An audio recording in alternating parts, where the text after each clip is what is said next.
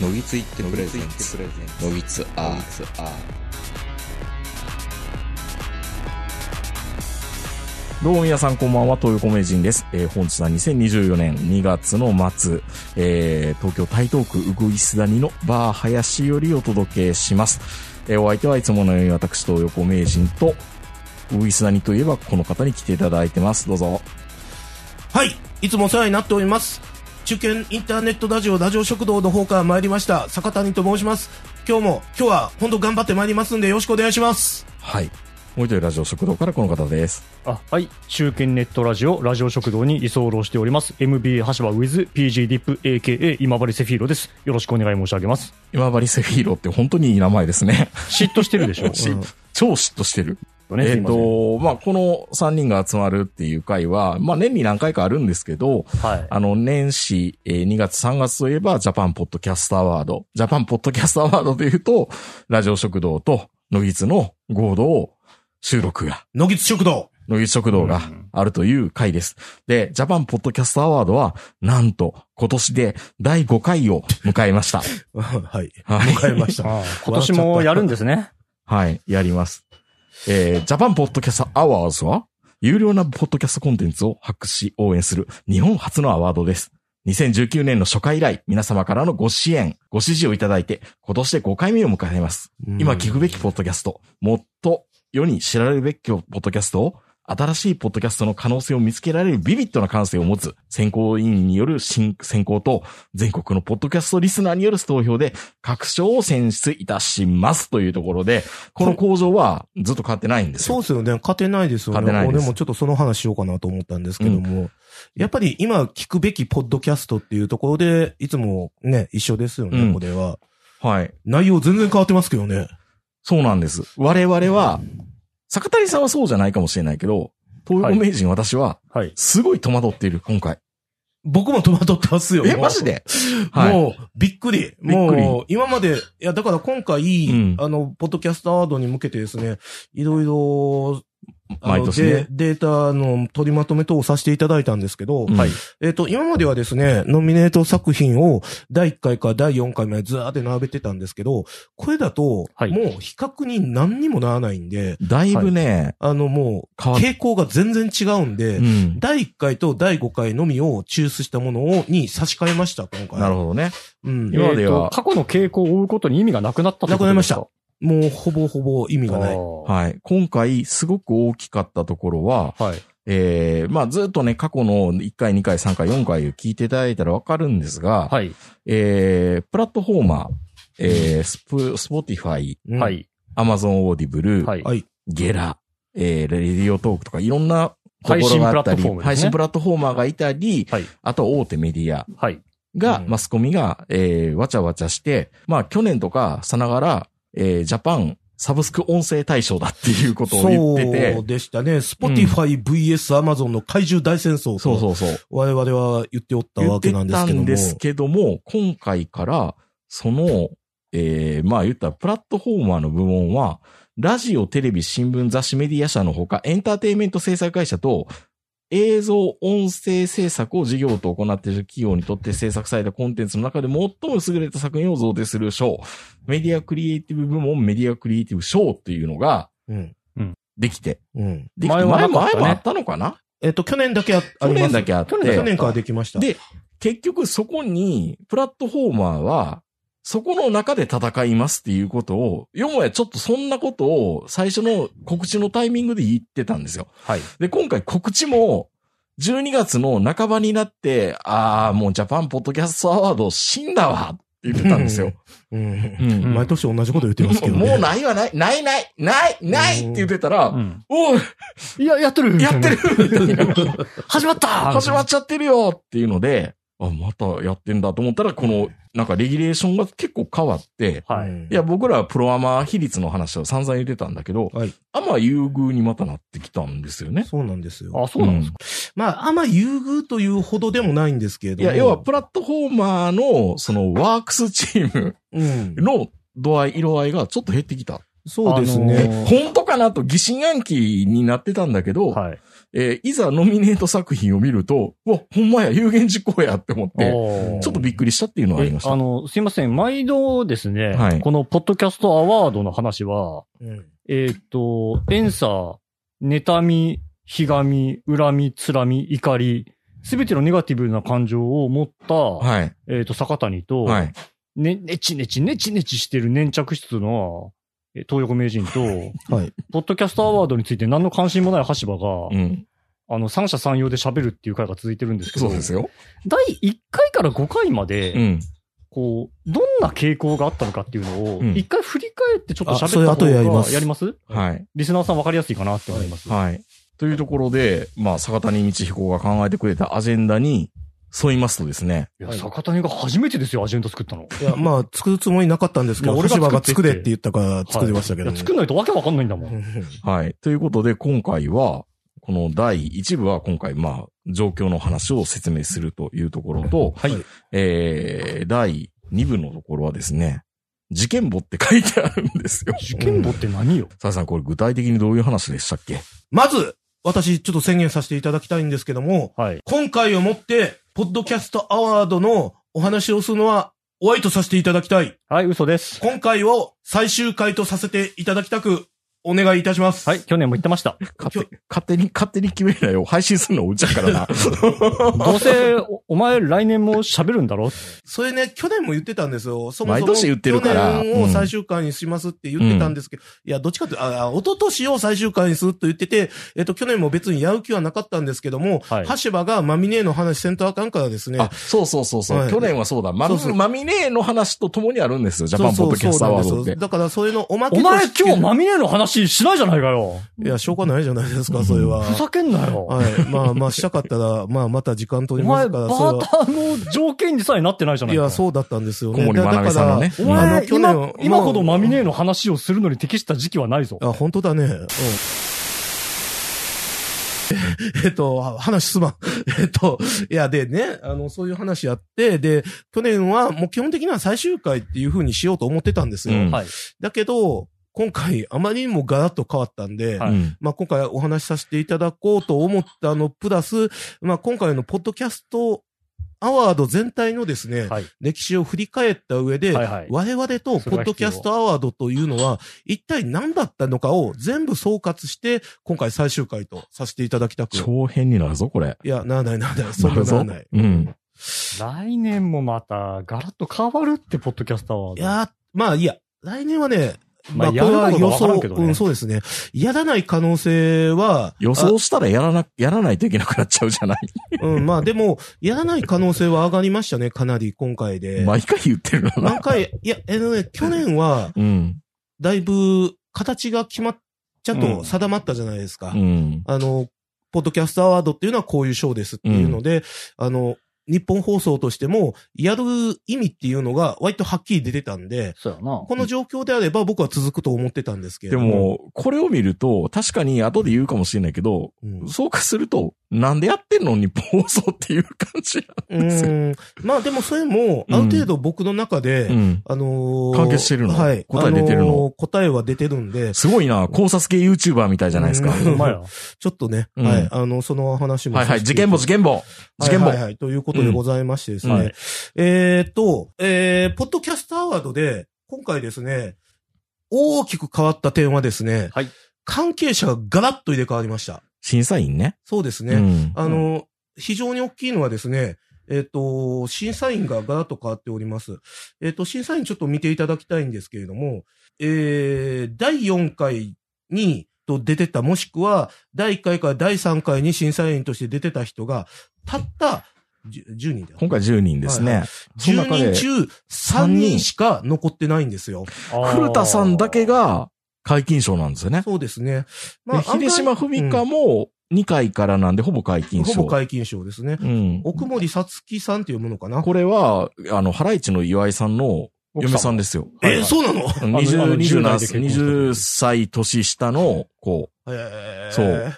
で、この奥森さつきさんっていうのは第3回の審査員をされてたんで、だから、リピーター組が3人しかいないんですそうね。なんですよね。これはすごいですね。坂谷の本大好きな大島さんも、大島康幸さん。僕らは去年、ポッドキャストは漱石って言われて、何よって思ったけど、あの1年間、あの、大島さんのやつをいろいろ見てると、うん僕大島さん大好きになりました。あ、本当ですか今本当ですかうん面白い。あのーでも、創世記に関してはまだここの整理がついてない。いや、もう漱石じゃないですか。なんかネットラジオとポッドキャストはどうも違うもんらしいっていうのを、うん いや、だって言うじゃないですか。あの、人類は3回か4回転ぐらいしてるとかって言うじゃないですか。あ、そうなんですかそうなんですかなんか核戦争で滅びて、はいまた次の人類が、みたいな。あえっそとう、いう、そういう。えっと、それは、この世界5秒前にで、できた仮説っていうやつそでうすかそう。僕らはみんなね、シミュレーターの中で動いてるね、アルゴリズムの一部なんあですよ。ははいいはい。もうそれはいいんで、えー話進めますけども、 はい。えっと、3人しか残ってないんですあ。ね。だから、我々が大好きな野球例えで言うとですね、はい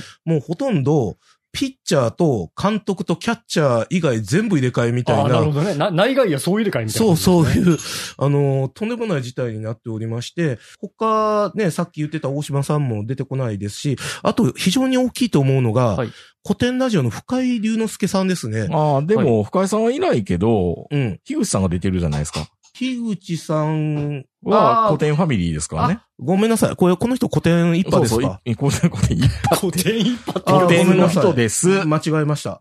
いや、だから、今回ね、あの、うんノミネートに古典が入ってなかったんで、あの、古典の人たちも、一回、ポッドキャストアワードから、電え電古典動、は電電動動、でした電か動、電動。うん。あ、いや、違います。あの、古典さんは、あの、古典ラジオ以外にも、いろんなラジオをあれ手よ掛けていらっしゃいあますれんで。よあれよ、超相対性た理だ、論とかあね。の、電動入りすかっていうのはああんなるほどねま関係ないんですよ。うんあだからその古典ファミリーのそうです、そうポでッすド。キャストがノミネートされてないと。そうそうそうそう。あー今まで結構ノミネートされてたんで、あ、うんそうなんですね。そう。で、しかも、ははは深井龍之介せ、あ、深井龍之介さんっていう古典ラジオの主催の方が、去年から審査してたんで、うんだからこの方がいなくなった、プラス今回古典ファミリーがノミネートされてないんで、はいあの方々はちょっとね、一歩引いた形になったんかなと思いましたがで、ですけど、そうでもない樋と口。さんっていう人が入っているということですそね。うそうそうれは失礼そうしそまう。しだた。から入れ替わりなんじゃないかなと思いましたけどね。という形でございましうんうんて、うんうん何が言いたいかというと、うんはい。関係者がガラッと変わった、うんまさに新生ポッドキャストアワード。うん。そうね。新チームですね。そう。新世紀。新世紀ポッドキャアワード。ポッドキャストは、ポッドキャストアワードは新世紀。はい。はいはいうんうんうん新ポッドキャストアワードうん。になったと、はいあの、いうことになります。そのそのシーンは、カタあカの、ナカのタシカーンナのカタカシナーですン、ねカタカナのシーン。はい。おっさんにしかわからへんそうそうな。か。そうか。はい。まはあ、いとはいしとこいう、まさに、はうい、ん新しいポッドキャストアワードに変わっはいたはといいうことですね。で、えっと、先ほどですね、えっと、豊子さんがおっしゃったみたいに、今回、非常、でかかったのは、その、プラットフォーマーが、ほぼいなくなったっそうですね。ていう形です。特に顕著なのがですね、はい。はえっい。と、ポッドキャストアワードの、あの、協賛会社っていうのは昔はたくさんあったんですよ。はい。あの、これは、あの、詳しくはですね、前回のポッドキャストアワード会聞いていただきたいんですけども、えっと、ジャパンポッドキャストアワードのホームページの一番下のところに、企画運営日本放送で、そこにした強力にですね、アマゾンうん、オーディブルであったり、そうだねスポティファイであったり、さっき言ってたラジトークであったり、うんうんうんそういうのがずーっと並んでたんですけども、今回は大人の一社だけ。情報発信したり、こう音声広告の代理店。そうですねはい思っていただいた方がいいかな。うんお世話になってますよ、ずっと僕ら。あの、ランキングをずっとチェックするのは、大人のサイト見に行った方が、ああ、ポッドキャストランキングですそね。うそう。はあいはいはいはい200位に、社会文化の200位に、ああ、今今週も入ってないな、みたいな。あうーああ、そうなんですか。んそう。僕は見たことないですけど、ご僕覧にちならょっとれ見てたるこんですかとがな前かったんで回ちゃんと読み上げると、えー企画運営日本放送、制作ジャパンポッドキャストアワーズ、えー実行委員会、Spotify、Amazon Music、Audible、レディオトーク、ゲラ。めちゃめちゃ入ってんな。な。スっポティファイ、アマゾンミューティック、オーディブル。ていう。そうなんですそうですね。だから前回はプラットフォーマーの陣取り合戦やーって言ってたんですけそど、うその陣取り合戦のプレイヤーがゴロッといなくなったんですごよね。ろっといなくなって、で、審査員もごろっといなくなったんですね。あの、特に、大きなところで言うと、石井さん佐か。久間、佐久間信之さんと石井ヒカルさんねヒカルさんですね。うんこの二人が、ポッドキャストアワードの象徴みたいなところがあったんで、そうで今すまねでっていうのは。うんだから、石井ひかるさんっていうのは日本放送の、あの、ディレクター有名なディレクタうー、んラジオディレクターの方で、えっと、オールナイト日本とかされてるそうで方すねなんですけども、うんで、佐久間さんっていうのは言わずと知れた、今をときめくはい今をときめく、なんていうんでしょうね、ディレクターの方で、っテレビプロデューサーね。っていう形なんで、だから、この方々がいなくなったのが非常に大きい。ずっとへばりついてたんですよ、僕。へばりついてた。はい。い東つ、いつノミネート発表するんだろう。横さんが。これまはいた、あの、ちょっと後で話しますけど、そのサイト見たときに、はい。加藤茂明ってジャニーズ、いや、今、スマイルアップか。ああ、スマイルアップはいニュースの、えっ、と、まあまあ、小説も書いている加藤茂明がうん審査員に入るよっていうので、ブワーンってこう、はいえ、そんなことあったのあの知らなかった。ポッドキャストアワードの僕の中でのトレンド数というか、 あの、あなたの中でのポイントってあそうあなたのね、中あでのの、ね。ね、あの、僕は何別に、じ X ゃのポイント、あの、トレンドが上がったととかなでかはったわなけいじゃない。の僕の中では、おおって、あの、僕、アマゾンじゃなくて、ヤフーの話題なおってアプリ入れてるんで、はい。で、ラジオ食堂とか、のぎつとかってうん新着のツイートがあったら、いや、はいポストがあれば、あ、そうですね。ポストですうねん。で、出てくるんですけど、はあ一気に、バババーってバババーって、はこあう、ジャ、ジャパンポッドキャストアワードがめちゃめちゃトレンド、 僕の中のトレンド入りしたのと思ったら、ああなんでかっていうと、加藤茂明さんが、入ってたからああ入られたから、ということなんであはあ、いなるほど。坂あ上でさん、これが事件もじゃないですよいね。や、事件簿じゃないですよ。はいはいあのーだから、それぐらい、今回のポッドキャストアワードは変わったっていうことを説明したんですけども、はい。じゃあ、そこに至るまで2023年に何があったかっていうのを、今からね、いろいろお話しさせていただこうかなと思うんですおけど。願いしますす。そう。で、えっと、まず一つ、あの、あったのがですね、にはい2023年の3月に、うん。ポッドキャスト予備校という番組が、なぜかわからないですけど、オーディブルから配信されました。これね、ジャパン、前の、ジャパンポッドキャストアワードよ、えポッドキャスト予備校っていうのが第1回の時と第2回にあったのかないや、第1回の時だけだったと思います。だけだったかな確えっと、メチクロさんがやったやつでしたそうっでけすね。はい。まあでそうですね。でで、うんはい今回、その、アマゾンオーディブルで、まあ、配信してるんだけど、はいアマゾンオーディブルって基本会員にないならないと、そうですね。聞けないじゃないですか聞けないですね。でも、これ不思議なサイトを、ジャパン、日本放送は作ってくれていて、はい。えっ、と、オーディブルの音声が聞ける謎のサイトを作ってくれたんですよ。あ、そうなんだ、あれ。あの、あの、あの、特設ページは。つまり金払わんでもブラウザ上で聞ける。聞けるオーディブル。だから、あれ変やったでしょいあや、の、変ではプレイヤーが。ああ、だし、いや、なんか変わってる。。変わってる。あの、RSS 入ってるんで、うん。あの、普通に Google ポッドキャストで聞けあ、ました聞けし、た。はいよかったよかった。うん。で、あのなんかすごい変な作りのサイトだアったマかゾら。ンの、あの、アマゾンミュージックでも聞けましたし、うん。まあだから、あの、普通に聞きあやすいオ内容ーディ。ブルじゃないんだ。オーディブルブランドだけど Amazon Music で聴けあそうるそうそうポそうッドキャストなんあだ。の、プレゼンティッドバイオーディブルなんだけそど、うそうそう。あの、ポッドキャストで、どんなプラットフォームでも聞けたよ、あれ。あれ、んで、それが、えっ、と、ポッドキャストアワードのノミネートが発表終わって、対象もほ、対象も出てから、うん。なぜか、ポッドキャスト予備校がまた、お前ら、お前ら、あの、ポッドキャストアワードをノミネート目指せっていう番組をね、そう。でド、ラゴン桜よろしく、はいこれをやってたのは、その今さっき言ってた日本放送の、えっ、と、プロデューサーかな石井ひかるさん。石井ひかるさんと、はい。さっき言ってた、もうえっ、と、大島、大島康之さんと、はあと、プラス、えー、野村隆文さん。そうですねこ野村隆文さんと、あと、ハイパーハードボイのルドそうグそう、ルメ上レ出ポーさトん。の、ああ。んが出てたんですけども、これ、全然ね、僕らも気づいてなかったんですよ。で、なんかあったなと思ってたんだけど、はい改めて聞いてみたら、い一番これがいいコンテンツ。うんあー過去に類見ないぐらいちゃんとポッドキャストのことを話している、ああ、そうなんだ。超有料コンあーテンまあツ。かなりいい内容でましあ、たけど野も。村さん自体がすごいちゃんとした人ですからね。そうですね。す。うん。まあまあ、その内容は良かったんですけども、ここでのポイントは、うん。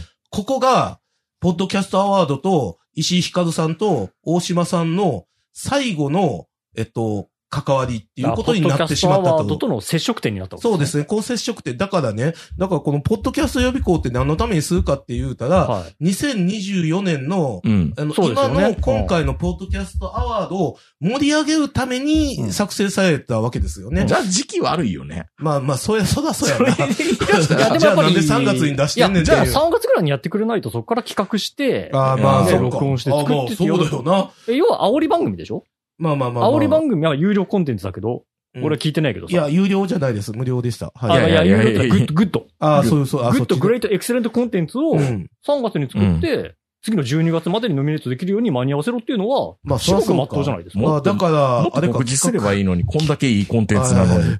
まあ、そうですね。まあ、だったんですが、うん。その、2024年のね、今回のね、ポッドキャストアワード第5回を盛り上げるために、はいあの、集まった石井さんも、大島さんも、いなくなったほら、ともいうことう石井さで。んはイベントで多分忙しいんですよ。去年も一昨年も石井さんは忙しかったわ、そんなも いや、だってもう、オードリーの東京ドームのイベントそうをねやってた人でしょん。うん、そうですけど忙。はいそれは忙しかった忙しかったんですよ、多分。うん、じゃあ、佐久間さんは、なんで笑忙いしいんですよ、みんな。何でもかんでも忙しいです、ますか。言うよ。佐久間さんも石井さんも一昨年もその前の年もずっと忙しかったわ。大島さんは大島さんは大島さん大島さん忙しいよ。ずーっとロードプラスワンでイベントしてるよ。そうなんだはいまあまあ、まあ、とりあえず忙しかったかどうかは置いといてですね。 忙しかったんですあの、よ。いなくなったということになります。 それも事件簿事件、はいこれまあ事件簿じゃまなあ、くて。事件簿というか事実ですね。うん、で、事件簿というと、うんあの、に今回最も大きかったのがですね、はい。 2023年4月のはい。個人情報流出まがい事件というのがございました。憂鬱じゃないけどね。ま、だからまがいと言ってるはじいゃないはいですか。はい。はい。えっと、これがですね、えっと、SNS の X で、はいああの当時はツイッターやったかもしれませんけど、あ,、はいはい。のー、去年の、あの、4月にですね、えっと、こういったポストがですね、ありました。あの、当時はあのツ言いイ、ますよ。ツイートやったかもしれませんが、はい。若310っていう方、はい。そういえば日本放送からメルマガが来るようになったんだけど、日本放送に視聴以外で1ミリも関わったことないし、ポッドキャストアワードも知らないし、本当に心当たりないから見ないで削除している。強いて言うなら、ラジコアプリに入れたくらいしかメール来る可能性がない。はい。まあ、というですね、あの、声がありまして、この方以外にも、いろんな方がですね、ポッドキャストアワードのリスナー投票をされた方が、えっと、日本放送からメルマガが来るようになったというふうに、僕も来ました。あ、僕もそ来うまなんしたですか。うん。はい。僕は、あの、読まずに捨てました。多分。 覚えてません。うん。だから多分ね、規約には書いてたと思うんだ。おそらくね、書いてたと思うんですが、うそんなん、絶対してるもん、普通は。うん。まあちょっとね、そこら辺の裏問えなくて残念なんですけどね。うんだか、ら、リスナーズと、ちょ、リスナーズチョイスのうん投票の時に個人情報保護方針という形で、、うんこういう形で使用しますよと、あの、いうふうに書いてあるとは思います。うんただ、道義的にはですね、いかがなものかというふうには思います。通常であれば、リスナーズチョイスの投票に使う場合、そのリスナーズチョイスもしくはポッドキャストアワードの運営のために使うのに限るという形で書きます、普通の規約では。うんで、それを日本放送のマーケティングにも使いますっていうふうに書いてなかったら大問題ですし、書いてたとしても、それは道義的にいかがなものかと個人的には僕は思います。やるんだ、そういうことを、みたいな。まあそういうことがありましたと。で、えっと、やはりですね、はいも、あの、こっから先、ポッドキャストアワードが始まるにあたって、はい。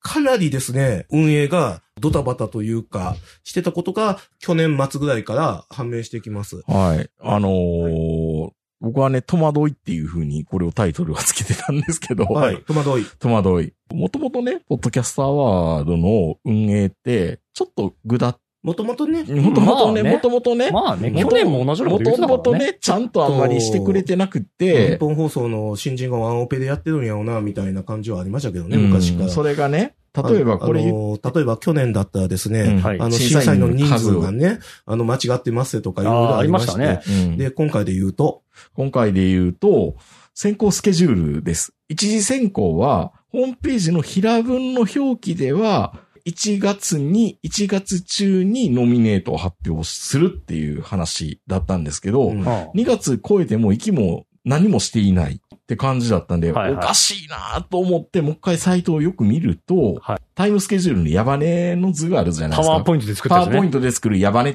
て言うんですけどあ、やばねって言うんですヤバかネねって言うんですはが、いじゃあヤヤババネはネ、いヤバネのこうタイムスケジュールを1月何々、えー、5月ローンチとか、うん。やりあまるしじゃたなねいですか。あユりまーすザーユーザーレビューみたいな。今後3年のプランみたいなプやつランねみ。たいな、もう、もう、もうどうでも、多分いい感じの資料でやる場合があるんですけど、その時に、えー、そこを読み解くと、はい確かに1月中に発表するとは言えないよっていうので、えっ、と、えヤバネその、うなのヤバネの図と、え平文が違う平文が違うんです。でああ、それで俺、平文しか見てなかったよ。平文だけ見たらあれなんだけど、ヤバネのこの図を見ると、確かに、一次選考は1月末には終わらないっていうのも読み取れるんですよ。なるほそどうですね。ね。いつ発表するか書いてないからね。で、これも面白いのが、スマホサイトとうん、はい。 PC サイトは、はい。レスポンシブルってね、はい言うじゃないですか。サイトのあの、スマホ対応にして、コンテンツを見やすくするってはいいう組み方ってホームページあるじゃないですか。あります。あるじゃないですか。で、レスポンシブルになると、この矢羽の図がまた変わってるんですよ。そうですね。あの、スマホやと、うん矢羽が縦型になるんで縦すよね。型になってるんですよ。うんで、確かに僕らはスマホでやっぱり圧倒的に見ること多いじゃないですか。はい。スマホで見ると、どう考えても、うん。これは、1月中、1月中に発表できるはずなのにっていう風に読めるんだけど、うん PC 版で読むと、あ、うん、そっか、2月かもね、 みたいにも読み解けたりするんですよ。えーつまりですそうだねった、の平文とうん、矢羽1アット PC と、矢羽2アットスマホが、なん一致してないんですよう。んなんくか食い違ってるい。や、食い、ものの表現の作り方で、うんどうとでも取れる、だから分かりにくいわっていかうりことににく尽い。きる。わわかりにくい。あうの、ん正直ね、矢羽が矢羽の意味をなしてないんですうよ。んもうちょっと、もう一工夫だけで何とでもなるのに、それ指摘しないんだ。あの、ついでに言うとですうね、ん、矢羽っていうのはそもそもね、わかりやすくするためにつけるんでしょうんはい。わかりにくくなってるじゃないですか。いやいやいや、まあまあまあ、それ。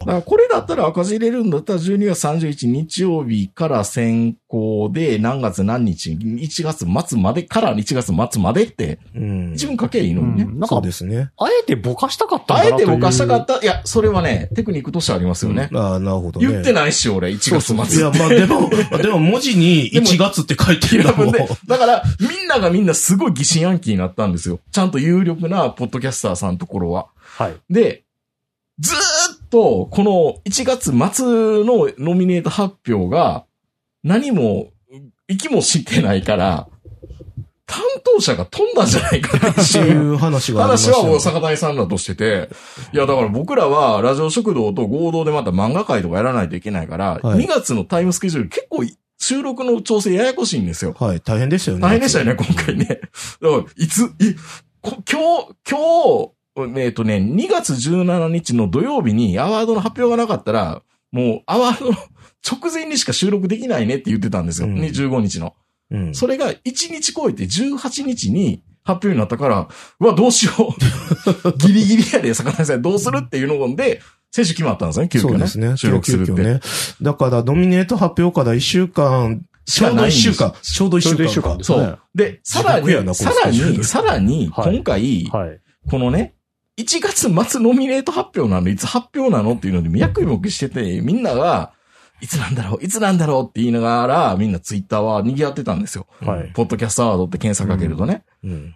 で、フライングじゃないけど、日本放送のですね、クロスポットっていう番組に、はうい。ん。今さっき言った、奥森さつきさんっていう、ハライチの岩井さんの奥さんがはい。出た回があはっい。はい。て、はい。なんと、ジャパンポッドキャストアワードの審査員も今回務められる奥森さつきさんが、その件についても語っていただきますっていうラジオ番組が、んその、先に出ちゃったんでそう、12日かなぐらいに言われて、え、俺何も聞いてないのに。いや、ちょっとね、若干話それてしまいますけど、うん今回の戸惑いっていう話で言うと、うんノミネート、ノミネート発表がいつかっていうより、うんもっと大きな大問題があって、審査員がうん。うん2月の中旬まで発表されなかった問題っていうのがあるんそう、ですよ審。査員はノミネート発表と同時に、そうですね。あの、通常であれば、こういうアワードやりますって発表した時に、審査員はこの人ですって出すのが当たり前じゃないです普か通。はね。だって、ノミネート募集するんですから、例えば、 ノミネート募集して、審査員発表します。審査員は、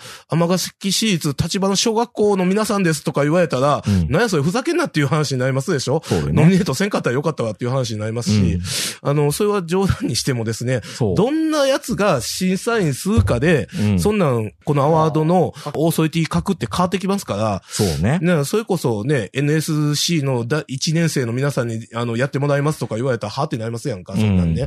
いや、だから、結構それが、だいぶ上バタついてたのかそうなんですよねなっていうのもで、。その、あの、伏線があった上で、うんクロスポットっていう日本放送のラジオ番組でうん、ポトッと出ちゃったから、うんんどうなってんねん、これは、 と。じゃあちょっと、ちょっとそれは、うん一生懸命頑張ってる人に対して、ちょっとす、ちょっと残念な結果じゃないかな、というふうには思いましたうね。ん。で、まあまあ昔からではあったんですけどねう昔からではあったんで、うんホームページけどじゃあ僕は個人的に日本放送も TBS も文化放送も全部頑張ってほしいんだけど、うんもうちょっとホームページちゃんとした方がいいと思う。でも、本当に。まあでも本当ね、うん予算がないんですよ。みんな忙しいんだろうね。印刷物じゃないんだから、うんすぐ変えれるじゃん、電話一本で変えてって言っうてん。そうだね。だからちょっとだねか、ら金の問題じゃねえと思って。いや、で、あともう一個あるんですよ。これね、これね、今言ったメディアクリエイティブ賞っていうのがあるじゃないですか。はい。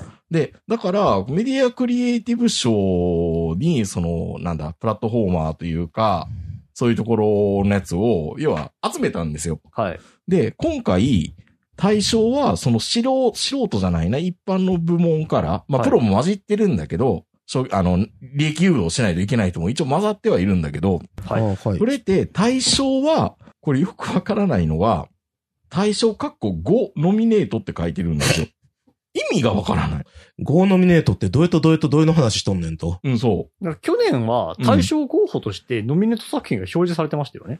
そうですね。あの、そうノそうそミうネート作発表時点で。で、うん今年はそれないじゃないですか。ない。だから、これもひょっとしたら去年からのコピペで、うん。消し忘れの可能消し性、忘れの可能性もあるし、あとは、あのーそう、毎回毎回出しますけど、選考基準のところで、はい本年度から選考委員が制作出演にかかっている作品もノミネート可能になりました、うんぬんっていうので、去年も出てるんです。そう、去年から出てますから本ね。年度からじゃないでし ょ本年度からないでしょだからぐっちゃぐっちゃってことですね。そう。で、しかもですね、うんあの、今年は、あの、審査員のやってるラジオ番組はノミネート一切されてませんので、だから、このキャプション自体があんまり意味がないというか、そうまあかなまあ、まあ、か今回書いとくだけ書いといたらいいけどね。い今回まはあ、書いた上で守ったってことなんじゃないや、今回入ってないよ。入ってない。入ってない。あ、入ってないや。そうなんですよ。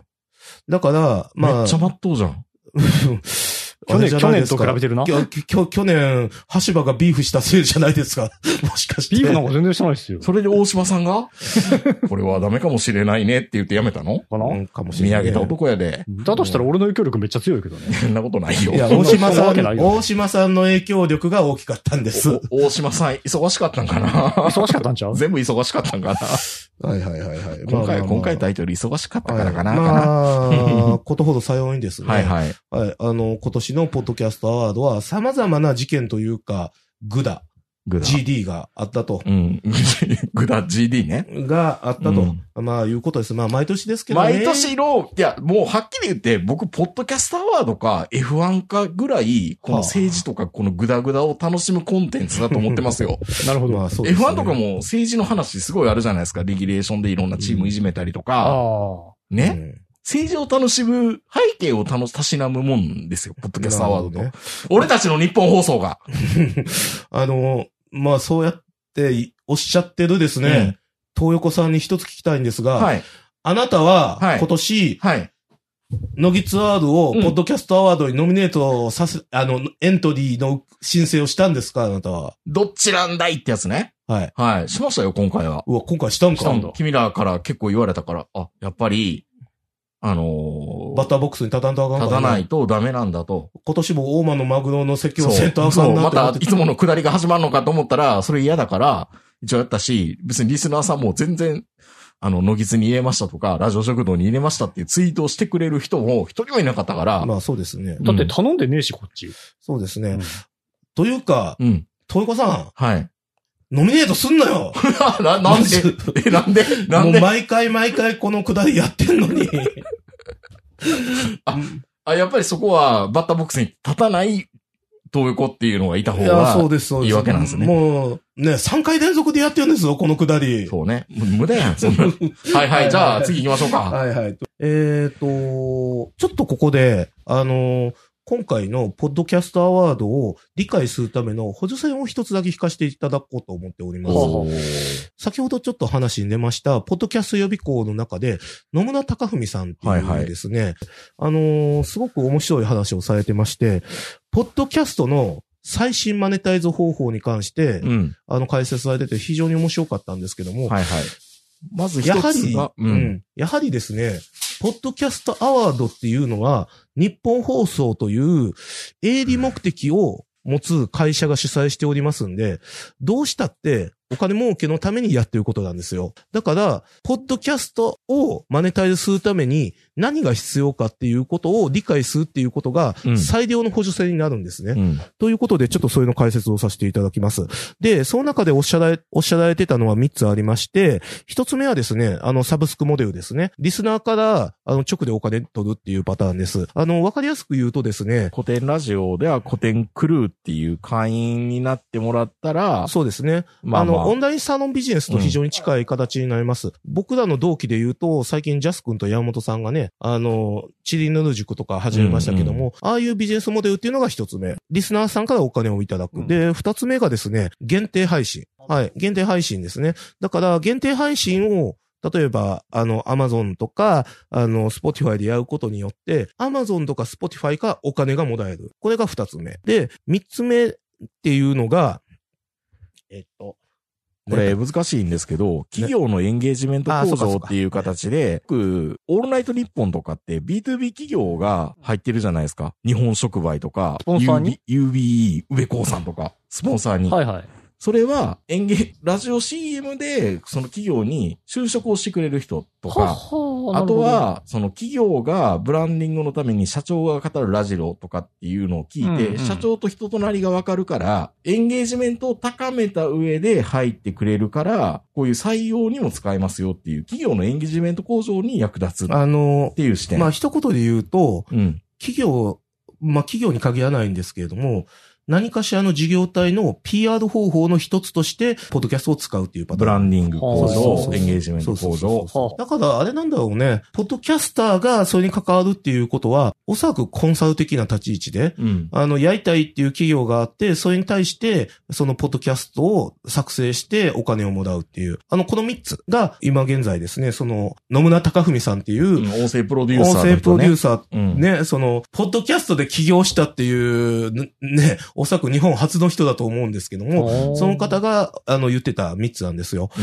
で、もう一つあります。ポッドキャストをマネタイズする方法っていうのは、はいはいこれは、あの、野村隆文さんはこの話はされてませんでしたが、最も有力な方法があります。は昔、よく言われてたですね、YouTube で一番確実に儲ける方法っていうのがあって、あはい。それは何かっていうと、はい。 YouTuber に機材を売るのが最も確実に儲かる方法っていうジョークがありましーたなる。ほど、なるほど。つまり、ポッドキャストで最も確実に儲ける方法っていうのは、ポッドキャスターのサポートの仕事をするのが最も確実に儲かる方法になる可能性がある。まあちょっとまだマーケットが小さすぎるんで、ま あ、どちらかというとあれですね、あの、定畜所属、何々が教える歌い方教室みたいな、カラオケ教室みたいまな。あそこまで行くかどうかですけどね、わ昔はかねんないですけどね。うんはい。だから、あの、今回ちょっとまとめさせていただくとですね、リスナーさんからサブスクを取る、限定配信で、プラットフォーマーからお金を取る、三つ目が PR 方法として、え企業の人に使ってもらう。で、四つ目が、ポッドキャスターのサポートをする。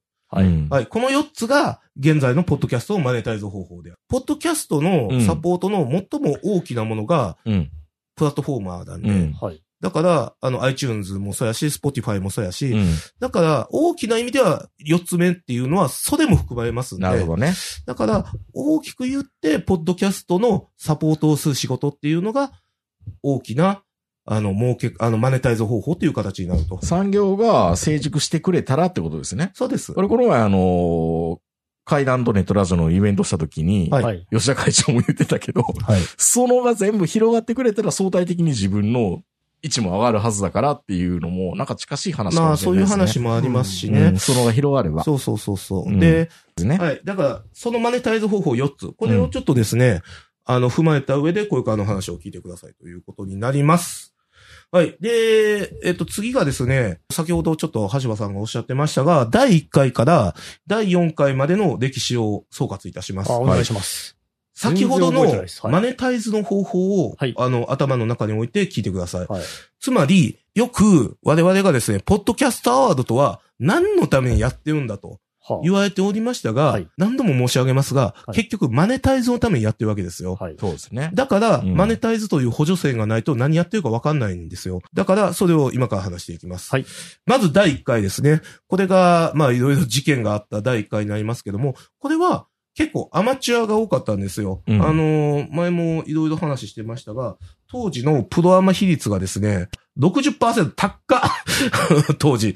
だから、えっと、20ノミネートに対して、プロが8、アマが12っていう、そういうかなりあれアマチュアの方が多かったアっマてことチュアの方が多かった。我々甘にひと甘比率ね。そうですね、我々にとっては、あの、夢のある、あの、アワードだったんですけそどのも。分だけ、あの、好評のところで荒れたと。うん、そうそうですね。で、えっ、と、この時が何がしたかったかっていうと、二つ目です。あの、限定配信で儲けたかったんですよ。そう。だから、あの第一回っていうのは、そういった形で、アマチュアもしくは、まあ、プロ志向の人も多かったですけども、そういう人たちを、Spotify、Amazon に売り込むためのアワードだったということです。はい。はい。はい。それを、が第一回。そたうだそ、れ日本放送に何の得があるのまあ、あんまなかったね、これはね。うん。だから、意味あるだのから、日本放送というより、やっぱりその、ポッドキャキャストアワードの委員会の委員会のっ中の人たちていうお話やったのかなな。るほどねもしかしてね、うんその辺は全然わかんないですけど。あわよくはそういう風にフックアップしたいなーみたいな感じだったのまかあ、な。日本放送もポッドキャストやってるからね、自分でフックアップしようと思えばできるんだけど、ね。まあ、そうなんだけどね。うんで、えっ、と、それがですね、えっ、と、ちょっと変わったのが第2回。はいだから、おそらくなんですけれども、はい第1回で、はいえっ、と、限定配信になったのが、さっき言ってた特勤マッシュさんと、はい古典ラジオでした。はい。ただ、これは僕の想像ですけども、そんなに儲からなかったんじゃないかなと思っています。うん、なんかそんな気はすごくしますね。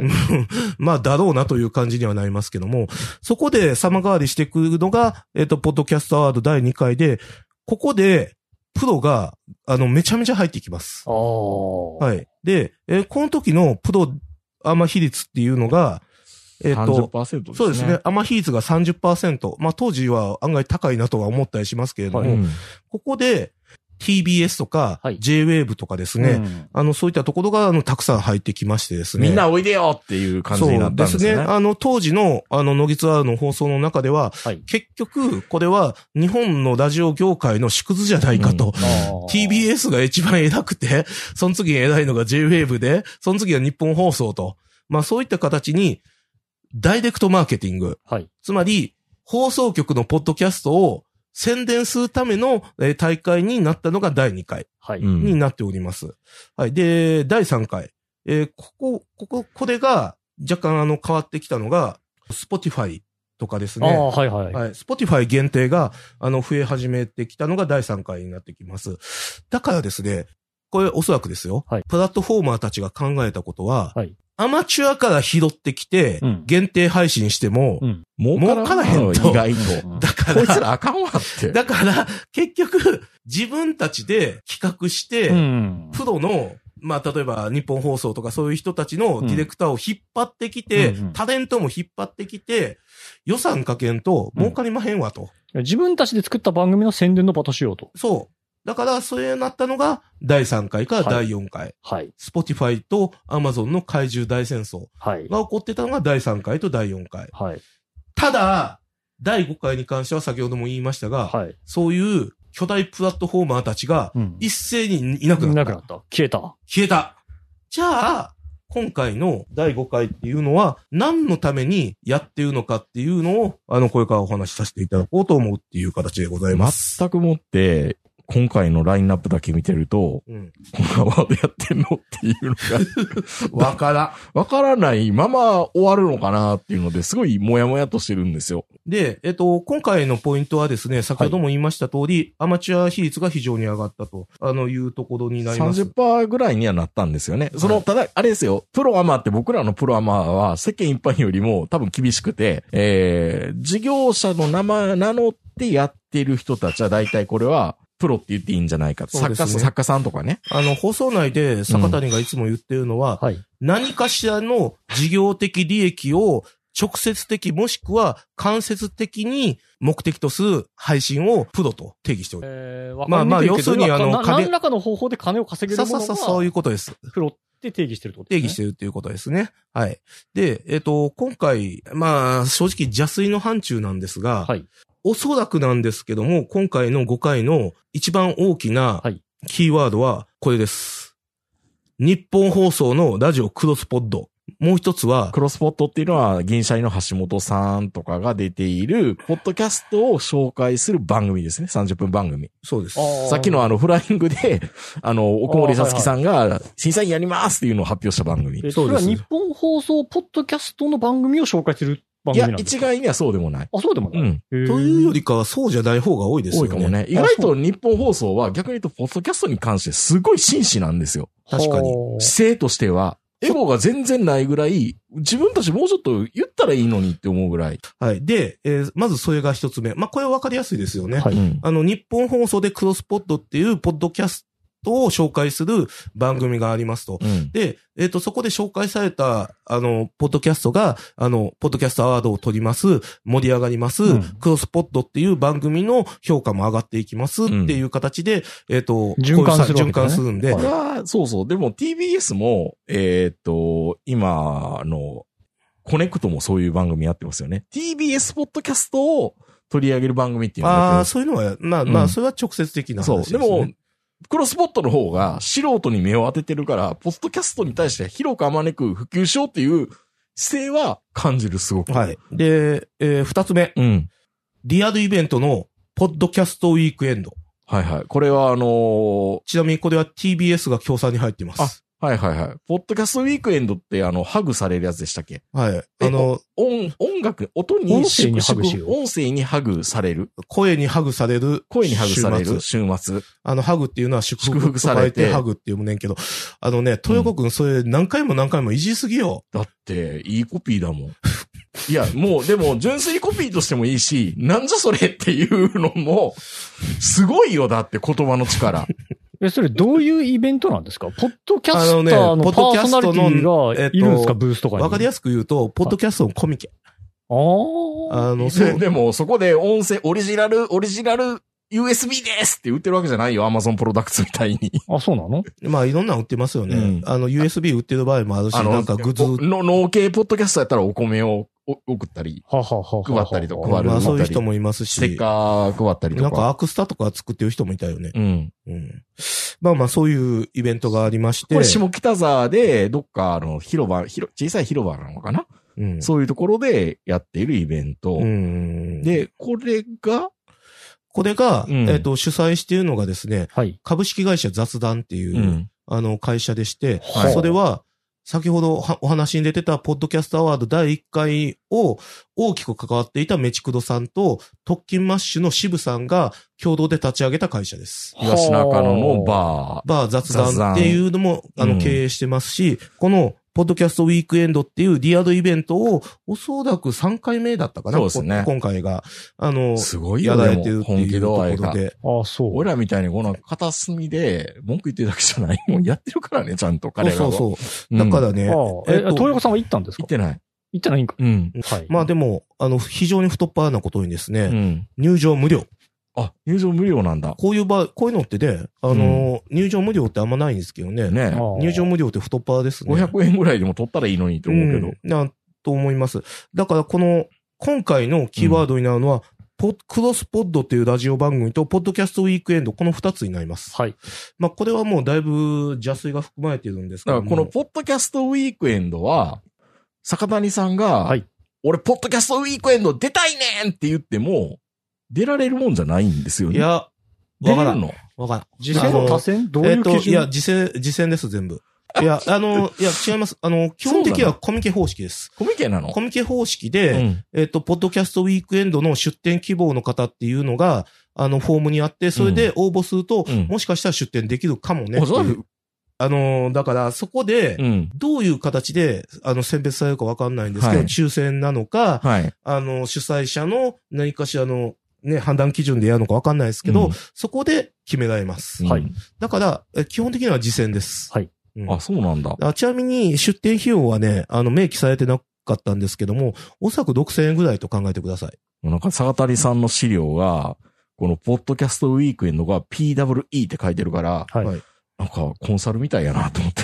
あ、なるほど。ポッドキャストウィークエ ンド。あーすいません P- PWC に変えたら、もうコンサルですよコンサルですね会会計型コンサルですちょねっとドキッとしましたよ。あーはい。あの、すいません。あの、ポッあの、資料の方は、ポッドキャストウィークエンドは、PWE かっこいいって書いてますけどね。ジャジャパンポッドキャスターズが JPA ですからね。うん。おそーうそおーう。で、えっ、と、今回のですね、うん。えっ、と、ノミネートを、あの、見ていると、はい。この、ポッドキャストウィークエンドとクロスポッドが非常に大きな役割を果たしているっていうのがよくわかりますク。ロスポットで取り上げられつつ、えー、ポッドキャストウィークエンドで出展していると、もうちょっと、半ばこう、ノミネートにリーチみたいな。そうですね。うんだから、今回ですね、20 25ノミネートされてます。うん、で、えっ、と、そのうちですね、5ノミネートがメディアクリエイティブ賞なんで、はいあ。の、さっきも言ったみたいに、あの、局の、うん。あの、ポッドキャストはね、それを省きます。うん。だから、二重ノミネートっていうのが、どういう形で選ばれたっていうかを見る場合ですね。はい。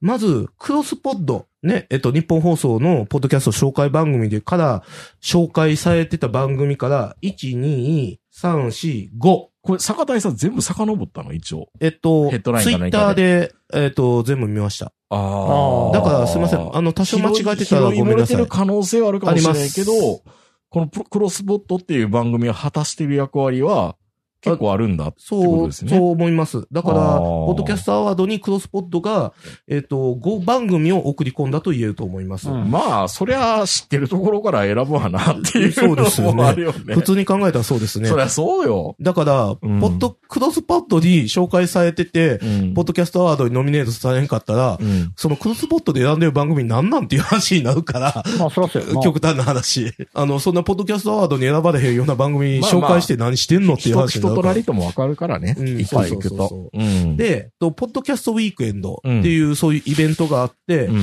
それが非常に熱いんですけども、うんはいこれも、あの、ツイッターで見てたんで、これがあるのかもしれんけどがありますけども、ポッドキャストウィークエンドに関わるもしくはツイッターでリツイートされた、うんあごめんなさい、間違えた、X でリポストされた、もうえええっかなと、番組は、1、2、3、4、5、6、6番組もあります。はい。で、まあ、ちなみになんですけど、クロスポットと、このポッドキャストウィークエンドで紹介される番組結構被ってるんで、だから、あのーどっちの影響が強いかっていうのは判別できないですけども、ポッドキャストウィークエンドが非常に大きな役割を果たしているっていうことがよくわかるという。ななんかだからアカデミー賞の前の何々賞、前哨戦がやっぱあるって思った方がうんい、いんですね。そうですなね。んかちょっとこれ母数少なすぎるから、わかんないかもしれないけど、統計的に重回帰分析したら、どっちの影響が強いかわかるかもしれませんね。うーん、まあちょっとね、ボスちっちゃいからそ10うだね回忌かけてもあんま意味ないと思うね。100回ぐらい繰り返したら、そうだね。 あの、10回忌聞くと思うけどね。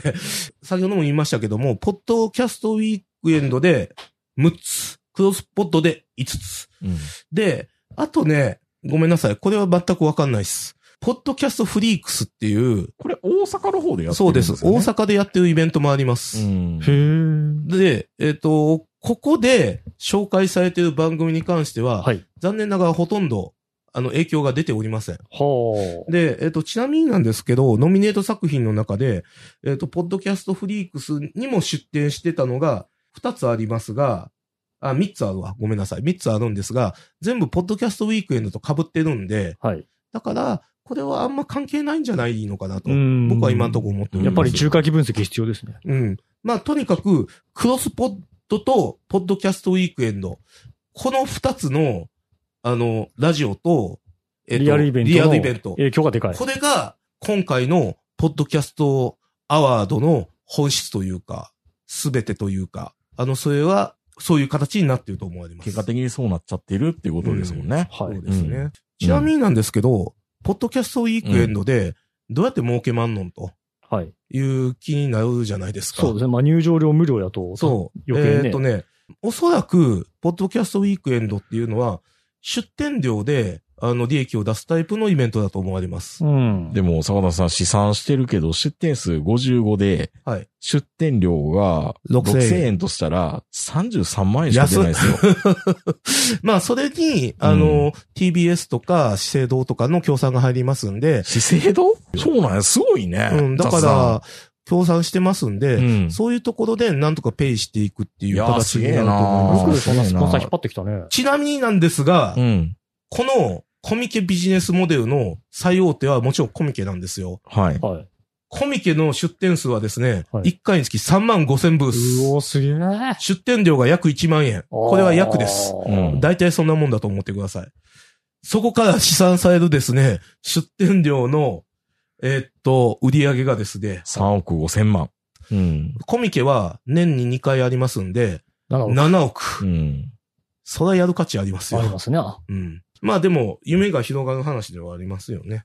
はい。ということで、今は、そういう形のマネタイズを目指しているというなるほこどとでね。す。あとは、ジャケギギっていうのも、坂田さん一応入れてはくれてはいるけど、ジャケギジャケ劇あんま関係なかっ分た母大な。きかったからな。の正直、ジャケ聞きのあのね、スポティファイのプレイリストで入れてもらったけど、はあカウンターがね、1しか上がらなかっごめんなさい、ジャケ聞きって何ですかえージャケ劇っていうね、リアルイベント、詳しくは、ノギツアールの12うん月、聞いてください12月の放送を聞いていただきたいんですた。けいや、ど、のぎ、のだから多分、後ろの方だからみんな聞いてくれなかったかのから、オクラスクルアートワークがブッサイクだからかったかのかなとか。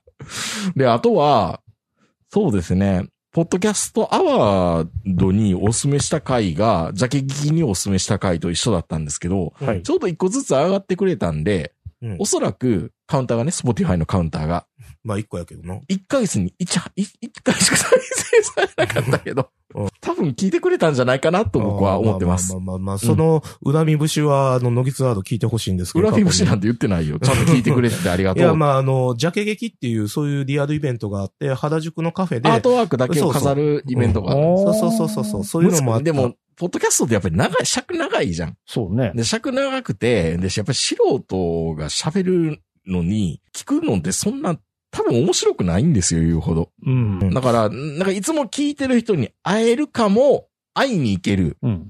ポッドキャスターですからね、皆さん基本は。そうですね。うはい。ということでございましてですね、今回の、あの、審査方法はそういった形になっているということでございます。さて、皆さんがですね、はい一番聞きたい内容をこれからはお話ししようと思うんですけども、はい。第6回、ポッドキャストアワードにノミネートされる方法をああ、はいはい。について、はいはい、あのーレクチャーさ聞せきてたいい聞たきただこ。いうと思いますうんがうん、とにかく毎年やってますので、このお話はさせていただきます。そポうッですねドキャストアワード第6回にノミネートされる方法ですけども、はい。まずね、これもう再三再四申し上げてますが、はい。やはり、2024年に始めましょん。あ、新しい番う。組が。再三再四申し上げてますが、えっ、と、いえー今回やっぱり、あの、全部聞かせていただきましたが、はいほぼ全ての番組が2023年に始まった番組です。はいはいはい。ちなみに2023年に始まってない番組、例えば漫画760やったかなとかですね、ワインのワーとかありますけど、彼らリピーター組なんで、すでに、まあ、なるほポどッね。ドキャストアワードが、ツバをつけた番組なんですね。そういうものに関しては、選ばれます。はいはい。しかし、あ、トキマッシュもそうやな、当然ながらな。ああの、しかし、えっと、基本的には、ポッドキャストアワードっていうのは、なんだろう、世間に知られていない、えっと、番組を、ポッドキャストアワードが発掘するというのが趣旨になってきますんで、はいだから、2024年に始まった番組じゃないと、ノミネート確率は非常に低い。あ去年も、去年も言ってたな、でもそれ。うん。うんまあ、だからもう、これは一貫してます。第1回ぐらいからもうほぼ一貫してます。だから、まず、ノミネートされたかったら、 今すぐノギツワールやめろ、ラジオ食堂やめろ、新しいのを始めろ。ラングド社食堂にするべきですね。はい。もう段取り、もうそれはええけどさ、はい。やんないけど。裏ジオストック食堂ね。もうそれもやんないですけども。裏ジオストック食堂やってほしいな。う っせえ、ええそういうのを始めないといけないという形になります。うん。でですね、こっから先が難しいんですけども、はい一番、あの、成功法というか目指すべきときところは、クロスポッドに出演しましょそれは難しいぞ。う。 これだはって、どどうしなたいらしたらええねんこれはどうしたららいいんでしょうね。それ僕こんなこと言ってどうやって日本放送行けばいいんですか、有楽町に。ホームページちゃんとしてますって聞いたらいいんですかいや、まあ、それは何食わぬ顔で言ったらいいじゃないですか、そんな こと。そう、確かに、確かに僕も、イニシャル G ゼータの時に、うん。ザ・大阪っていうタウン市に取り上げていただいて、あはいあったね。 ABC ラジオの、出たね。桂吉也の飛び出せ勇敢探検隊っていう番組出していただきましたかあらー、あそれは素晴らしあいまことあ、ですそよんねなことがありましたいや、ね。結局やっぱりメディアに出ないと。そうん。う。まあ、だけど、クロスポッドにうん出る、出ましょうと言っても出方がわからないんで、うん。 まず、第一歩として、やはり、ポッドキャストウィークエンド。うん。はいここにうん。出店しましょう。これが一番おそらく、あの、できる範囲の中ではまあね可能性が高いと思います。ほ出店、えっ、とね、ちなみに、えっ、と、あの、お暇の方はですね、ポッドキャストウィークエンドの、う。うん。えっ、と、ツイッターを12月ぐらいから遡っていただきたいんですけどうも、ん。あの、ポッドキャストウィークエンドの最新が12月の14日ぐらいやったと思うんですけども、うん。その時の、うん。えーその時に出展して、うん。自分のラジオでポッドキャストウィークエンドの感想を言って、はいポ。ッドキャストウィークエンドにリポストされた番組に関しては、はい80%ぐらいの確率でポッドキャストアワードにエントリーし、あ、ノミネートされてますあのあ、で、すごい確率だいね。わゆる激圧演出です。なるほど。リーチそう。うわどうすれもう多ば分そこまで激圧演出に行くかは僕には分からないですけども、うん。まず出店次第と始まらないことは間違いないです。なるほど。うん。まあ、あれですよね。だからさっきも言った通りですね、ポッドキャストウィークエンドで、まあ、出店料で儲けるビジネスなんで、うん。お客さんいや、いや、だって30万とかこんなん、法人でやってるんやったら金儲けじゃなくてボランティアっていうか趣味やん、こんなん。いや、でそっから広げていくんでしょうよ。あ、そういうこと当たり前じゃないですか。じゃあもうもっとでかいところで、うん。えー、ビッグサイトとはいかないので、国際フォーラム、ルーえム C みー、たいなね。ルーム C とかそういうところでできるようになればいいかな、みうたいな。ん、じゃないですかね。まなあるほどのな、企業というのはここ拡ま大でい以いかどうかだと思う外ないですからね。あ逆に言うと、こんなもんね、うん。あの、こんな 33万の売り上げでやってんやったら、やらないでしょうよ。こんな。もっと、もっと広げたい。うん。だから、あの、お客さんになる。まあ、もしかしたら、あの、バー雑談に通うのもありかもしれませんが、あ、だから、まあ、まさに坂谷さんが、ポッドキャスト、ポッドキャストでマネタイズする方法の野村隆文さんが言ってなかった第4の補助そうです線ねが、はい。ポッドキャスト産業に関わること。そだから、この、ポッドキャストウィークエンドも、う。そう。えー、ポッドキャストフリークスも、まあ、クロスポットも大きく言えばそうだと思いますよ。だからそれは、ポッドキャストび産業にコミットすることがそう。はい。大事なんだということですよね。そうですね。だから、あの、おそらくなんですけど、想像ですけど、うんポッドキャストウィークエンドに出展することによって、うん、クロスポットの、うん。うん。あのー出演可能性っていうのも非常に上がると思います。ああ。そうしないとメディアの人は見てもらえないですからねで。いや、そう、だからさっきも言った通り、ラジオ食堂一回終わらせんとあかんのよ。だから、裏上食食堂食堂に。。やだへん言うてんね裏地を。ね食堂 食う堂ん、そう。うん。まあ、それがまあ、一旦うんは最適解になると思います。まあ、というか、この体制が来、来、次回も続いたらね、うん。あのー今回第5回が新生ポッドキャストアワードってさっきも言ってたけど、うん第6回はさらに新新生ポッドキャストアワードになってないとも、俺ら、ようね、予想しないからね、そんなこと。次はあれじゃない、そのシンが、今回があの、カタカナのシンゴジラ、シン仮面ライダーなんだけど、あれじゃないゲッターラボのシンになるんじゃない、うんあれかでもしチェれんなチェンジっていうなもんのか、らしい信んで長のや野望みたいになってきたね。チェンジポッドキャストアワードに 新なってる。生、革新、ああ、天そう下そう創そう生。そうそうそうそうそうそう。そんな感じにいやなでもるこれはかわからへんポかッらドねキャ。ストゼロとかになるかもだしかれない。ら、あのー、前ね日、さんみたいな。あの、株式会社雑談さんにめちゃめちゃ課金した結果ね、うん。あの、審査方法変わりましたって言っても知らんよ、 俺は。まあ、その時はね、楽しい時間を過ごしたと思って諦めてくださいよ。 お酒美味しいなって言いながらね。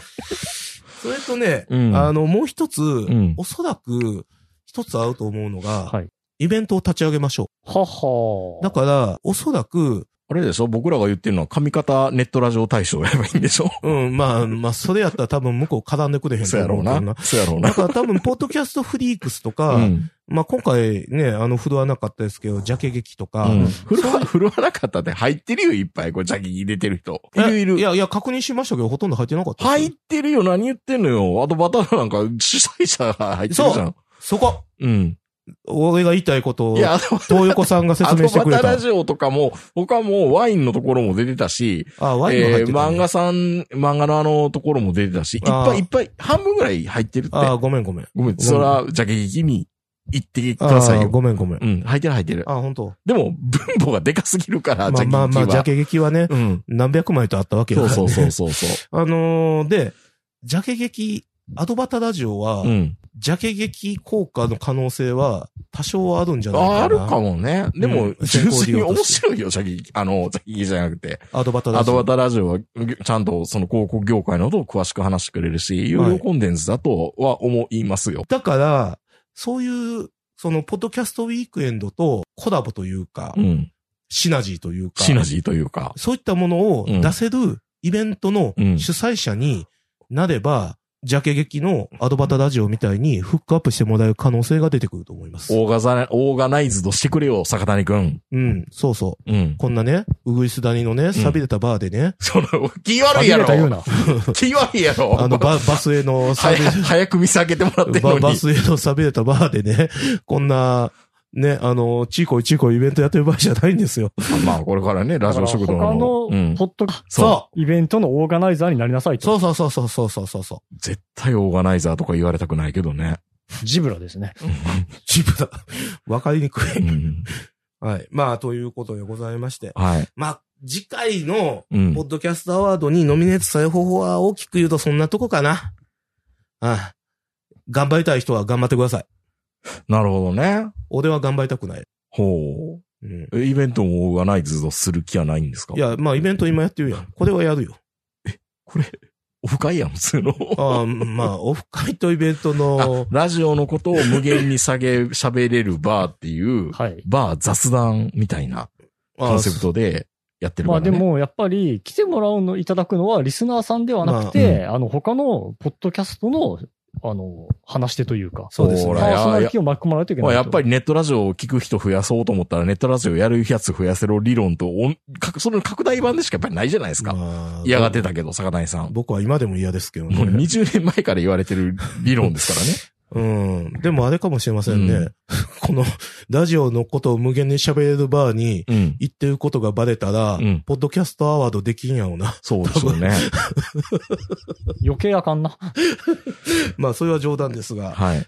で、最後。はいだ。からさ、結局のところ、俺たちは何がやりたいかっていう話なんですよ。俺が言いたいのはね。ほはあの、僕はう。うん。最近やっぱり思うんだけど、あ、はい。別にマネタイズしたいわけじゃないし、あの、ポッドキャストウィークエンドで、なんか特別な体験をして、はい。涙ながらに放送内で語りたくないんだよ、別に。そんな人いるのうん、いるいや、よ。こん今回、あの、ドキュメンタリーで、ら酪農家の人が嫁さんに逃げられましたって放送をやってて、あれは確かに、あの、ノンフィクション見てるみたいなドキュメントだなと思いましたけほどう。いやあのそんなのあったんですかサンサーラが流れてきたもん、頭の中で。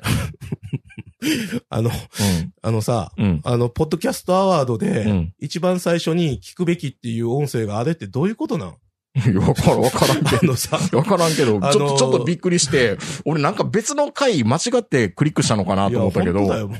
びなっんなくんりしたわ。 奥さんが逃げちゃい、に、わが、全然彼女は悪くないんですけどって。うんい。や、すご、すごかった。ああの、のこれ回。を初見勢に聞かせて、どうこ、どうしようってんだよな、あれ。 まいあ、やそんな話だからはいいなけどかなか運営すげえなって思う。運営 すげえよな、あれ。あれを、いや、もっと。おすすめなもっともっとうん、いや、だってあれ、イニシャル G ゼータの最終回あげますみたいなも そんうでしょそうそうそうそうそう。うん。あの、結局、自分たちが何がやりたいかっていうと、はいはい。総括すると、うんはい。ちょっとこれは変な言い方やけど、僕はサブカルチャーがやりたいんですよ。おー。あはおーはあの、おそらく、うん。あの、今回、今回というか、まあずっとそうだと思うんですけど、うん第1回から第5回のポッドキャストアワードっていうのは、うん。ポッドキャスト、まあ、インターネットラジオでもいいんですけど、そういう音声配信が、サブカルチャーからメインカルチャーになるためうのん。アワードだったんじゃないかなって僕は総括して考えてるんですおね。ーはいはい。メインカルチャーっていうのは、おそらくは、やっぱりマネタイズドセットなんですよ。うん。うんマネタイズがあって、いろんな人が集まってきて、資本が集まってきて、大きくなっていくのがメインカルチャーで、うん。サブカルチャーっていうのは、メインカルチャーの反対であり、あの、カウンターであり、はいやはり自分の好きなこと、やりたいことっていうのが、まず最初に来るのが、まあ、これもちょっとね、いろんな定義があると思いますけど、サブカルチャーの一つだと思うんですよ。うんはいまあ、インディーズと言ってもいいと思うんですけども、うん僕らがやりたいのは、メインカルチャーじゃないって。サブカルチャーだよ。ほう。インディーズだって。ほう。あの、昔のラジオで言うと、僕らが好きだったのは深夜放送であって、うんうん。メインの時間帯にやってるラジオじゃなかったじゃない。んそうねだ。から、俺たちはさ、あの昔ラジオだけが友達だった中高生の頃の自分に向かって、うん。俺たちはラジオをやってるわけなんだかなんら、かいいこと言ってるよ、多分。あのうんうん。俺たち の昼間の AM 声じゃをなく待てってねる。さ、シスターとブラザーたちにさ、うん俺たちはうん。配信を続けなきゃいけないんだから、うんそこは、今やってるようなポッドキャストアワードうんとか、えーポッドキャストって言われてるところとは、やっぱり一線は引いちゃうんだろうな、というふうに僕なんかは思うわけなんでかす。ようやく共感できるコンあの内容が今やってる。そう。だから、結局のところサブカルチャーなんですよ、俺たちはどこまでどういったって。まあ、そりまゃあそうでしょう、ね。あのー素人がね、うん。まあ確かにポッドキャストアワードのこのラインナップを聞いてると、深夜集はあんまりしないよね。あんまり。なんかね、カラッとしてる。うん、やし、ああの、ほんと地上波以上うに、ん。あの、綺麗。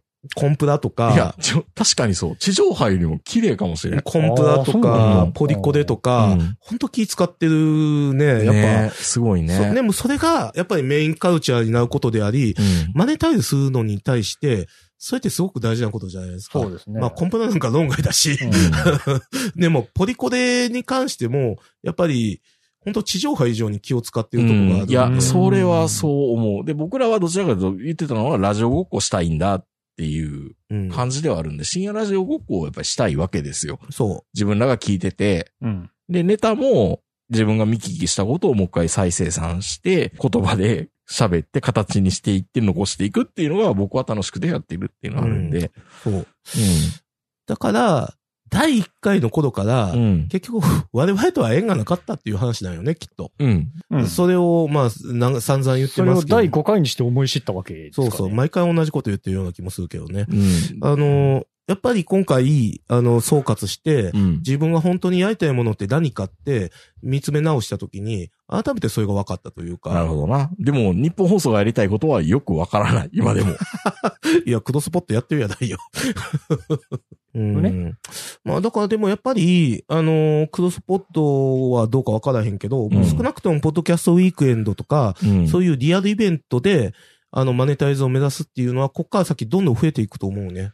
そうこねれ。に関しては。うん、いや、本当にだから、ポッドキャスト自体がもうちょっと定着するんだったら、親父バンドみたいな感じでね、うん。本当河村楽器とか、ヤマハ音楽教室とか、はいいはいはいはいろんなこう、黒沢楽器とかで、ね、録音ブースみたいなもの を、 じ時間ごなるほどね1500円で貸してますよとあかー、はいはいはいはい。うん。今みたいに貸し会議室でやるんじゃなくてね。いや、まあ、手話のゴッパーのマイク買わなきゃダメだよね、みたいなね。あ、 言ってたな。あの、ポッドキャスト予備校で。ゴッパーのマイク、まあ、それ言われたからってわけじゃないけど、前、だいこ今回、1年ぶりにこのマイク使うんですけど、買いましたからね。あ、これ、あーこれがその噂のゴッパーのマイクってやつで坂すか。谷さんが一番トリッキーな動きするからゴッパー使った方がいいかなと思って。 うん。あの、そうなんですよ 10, 10年やってるやつが一番トリッキーな動きするのはね、 どうかと思うけども。うんそうそう。ゴッパーには、ゴッパーなら耐えれるかもって。 まあ、ということで、はい今回もあの、ジャパンポッドキャストアワードを、まあ、だいぶね、1回から5回までの歴史を振り返るっていうところで、はいまあでもやっぱり協賛の企業が、だいぶ少なくなったっていうインパクトは結構大きくて、うん。これが本来意図してたことなのかどうなのかっていうところも気にはなりますよね。まあね、そこはね、わかんないけどんかそ。ねこでやっぱりあの、ビジネスの転換点っていうのもあったし、だからでも結局んとこさ、うん。儲からへんかったんちゃうん俺はそうやと思う、いね。や、俺もそう思う。だから、うんあのーポッドキャスト予備校さ、すごくあれいいコンテンツで、うんもう一つキーワードがあって、うん。あの、ハハイパーハードボイルドの人が言ってたけど。上出さん言ってたのは、儲からへ んねん。あそうそう。あれだけ時間かけてんねんけど、利益率で関計算すると恐ろしいって言ってましたよね。そう。しかももう一つ言ってたのが、あ。うん。ポッドキャストアワードで大賞取りましたね。感想どうですか、反応が少なすぎる。そう。ああ。ポッドキャスト聞いてますっていうやつ聞いたことねえよって言ってたから ね、上出さんが。そらそうやろって。 だって何回も言ってますけど、うポッドキャストアワードの、はい。あの、リポスト数なんかうん3桁いかないんですから。いやいや、そうねほらほら、今回ジャニーズの人が、いやいや、スマイルアップの人が、難しいな、X か。 難しいあねの、ついでに言うとね、はいはいはいあのーこれ毎回言ってるから一応言っといた方がいいんだろうなと思ったんですけど、カウント。あの、リポス、あの、ツイッターフォロワーうんはい。あの、あ SNSX フォロワーえっ、と、えー第4回、つまり去年ですね、それが2777名。はい。少ないですね。はい。で、第5回、えっ、と、これは、えっ、と、2024年2月25日のカウントですけども、3099名。あ、増えた。まあ、10パーやけどね。はいうんああ、1割しか増えない。まあまあ、にしてもね、これだけあの、ポッドキャストが盛り上がってる、人口が増えている、リスナーも増えていると言われる昨今、10%はちょっと寂しいねとは思うけどね。だって古典ラジオの月間か、でやめろ月間それを増え持るち出人すのだはってこれぐらいいるんじゃ ないの古典ラジオの方が、あの、フォロワー数多い話するのはやめろ、お前は。まあでも本当、これ聞いてるですね。まあリスターさんもあるし、おそらく同業のね、ネットラジオやってらっしゃる方も多いと思いますけど、はい本当、もう一度ね、自分たちが何をしたかったかっていうのをうん考えてもらえれば、まあ、おのずと答えが出るかなと。僕はいつアップルが、ポッドキャストもういいかなっていう日がいつ来るのかなと思っいてや、。その辺は大丈夫じゃない大丈夫かなあとあだっの、てラジコで聞けるようになりますからね。あ、でもあれ関係ないよ。ラジコで、ラジコで放送局がやっている番そう組そうをあれ放配送局信やっでてきるる。番組だそうそうそうそそううだから、あの、ラジあ俺、あ、あじゃあ、カンテレポッッドキャストとか。えーちなみにあの、橋場が言ってるのはですね、2月23日か22日ぐらいのニュースで、ラジコで、ポッドキャストが聞けるようになりますっていうニュースが出てきたんで、まあ多分豊子さんも同じことをしたと思うんですけど、うん我々は、どこで RSS 登録したらいいんだいって調べた結果、1時間探しても見つからないという結か果になんり関係がなかったってことそうそううそうそそううあ、そう。それは失礼用しま用意ししてくれるんですよ、ラジコ側が。どうぞって。そうそう。うんだから、ラジコは、おそらく、日本放送とか TBS のポッドキャストのみ聞けた。あなるほど、なる、るほど。なるほどラジコさんになると思われますだか。らひょっとしたら来年はラジコとうまいぐらい組みするアワードっていう形になる可能性がゼロではないかな。うんまあもう一回、もう一回プラットフォーマーで囲い込もうぜっていうアワードになっても不思議じゃないかもしれない。まあ、そうなるとうん TBS vs 日本放送 vs ラジカンみたいな。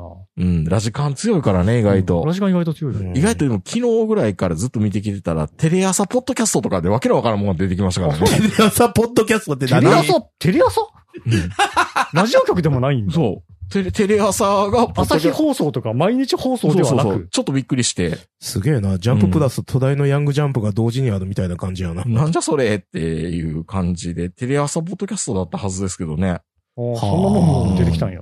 まさに、そうそうそうポッドキャストは大戦国時代。うん。黎明期から、本当の意味でのなんか、テレ朝ポッドキャストいらんやろうと思ったんですけどね。テレ朝だったとも放送局のポッドキャストまが。あまあ、そらそうやろうけどさ。うん。あれやんね、あの、テレ朝もあるし、おそらくわからへんけどさ、あの、ABC ラジオのポッドキャストもあるんやね。うんそあるある当たり前の話やけど。うんへへーって感じです よ。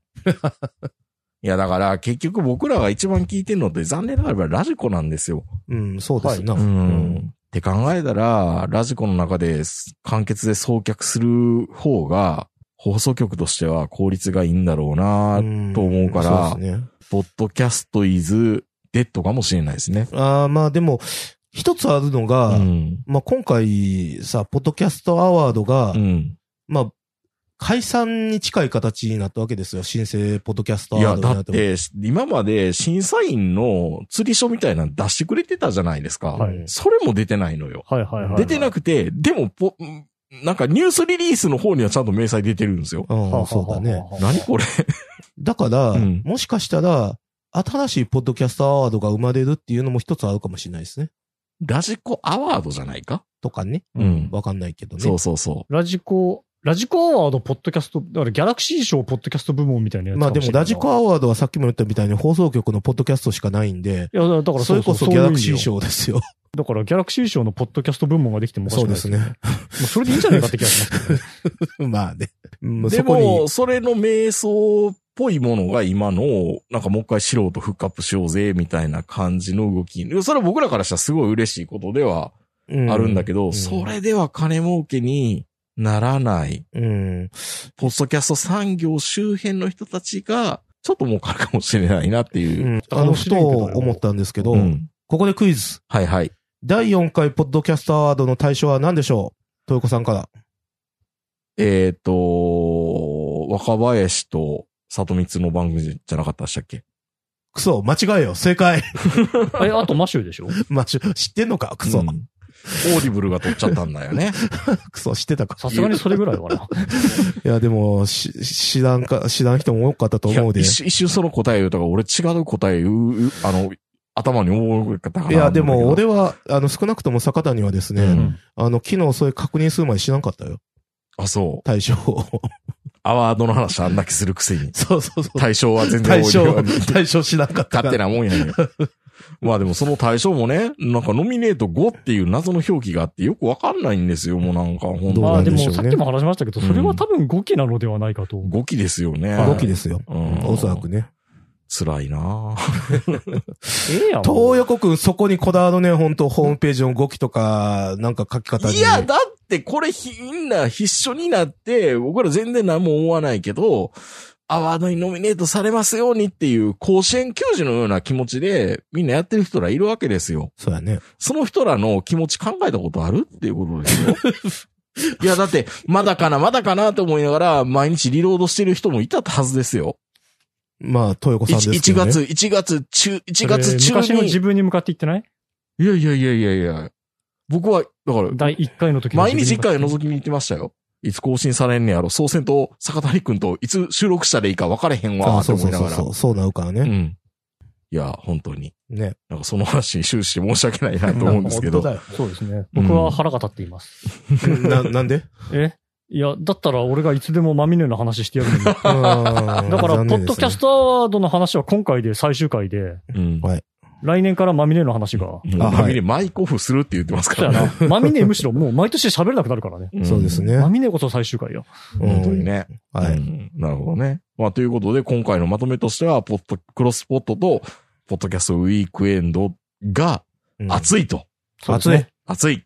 うん。イベントを出ろ。イベント主催しろ。はい。フックアップしてもらえ。それは僕らが個人的にイベントしてもダメで、はい。みんな、みんな巻、き、巻き込んで。巻き込んで、楽しいよこっち来なよみたいな。いや、ジョインしなよって言わなきゃいけない。うんそうそうそうそう。でも、なんだろうな。あの、もうちょっと時間が経つと、うん。イベントやるにしても、うん。関東でやらなきゃ意味ないよっていう現実が見えてくるかもね、これから先。そうね。うん。うん。それはそうじゃん。そりゃそうじゃないだってみんな地方からの人も集まりやすいのが東京だじゃん。えで、ここれが急に長野とかで、うんフ意ェス、味ねえよフェスやりましょうよとかって言った時に、うん。みんな集まれないじゃん。やっぱり東京でやるから、地方から来てくれるっていうのもあるかあら。と日本放送の人だって見に行けないじゃない。えあの、この、日本の中央集権体制というのがもうずっと嫌いでインターネットラジオやってるみたいなとこあすごいるなか長渕みたいなこと言うな。 ら。長渕そう昔のこのクソったれの東京が、とん、とん、とんぼの長渕みたいなこと言ってるほんまな。ですね。お、俺を向いて笑ってた。そんなこと言ったって長渕だって東京におんねんからさ。よ、お姉ちゃんよみたいな。もう本当ですよ、もう。お前らマスコミが本当ですよ、もう。でも、そ、そのノリも実際違うような気がするんだけどね。うん。もう、そろそろ。なんか、だから別にさ、混んでも、うん。情報は取れるわけやからさ、うんあの、もっとね、あの、広く視野を持ってほしいなと、あの、東京の人たちには思いますけどね、僕は。なるほど。うん。まあ、いいけど、関係ないし、俺には。うん。関係ないよ。うん。いや、でも本当にね、よくまあ、坂内さんまとめていただきましたけど。うん。あ、あと、何回も言うけど、これで最終回やからね。あの、 来年はせえへんからね。道彦ちゃんはやめへんでうん、それは、あの、道彦ちゃんって言ってるのはうん東横くんやからね。あと、なんやろね、あの、リスナーさんが、うん。あの、2024年に10件、あの、続けてっていう声が、 あの、来たとら、思うけどな。後編後編もう、もうす、ささすすががにに。逆に言うと10件来たらやらやらないといけないのよ、坂まあ内まさあ、ん。 10件来たらやるよ。俺はもういいかな。お前さはい、さよなら。 はいそれでは皆さんおやすみなさい。さよならさよ。なら。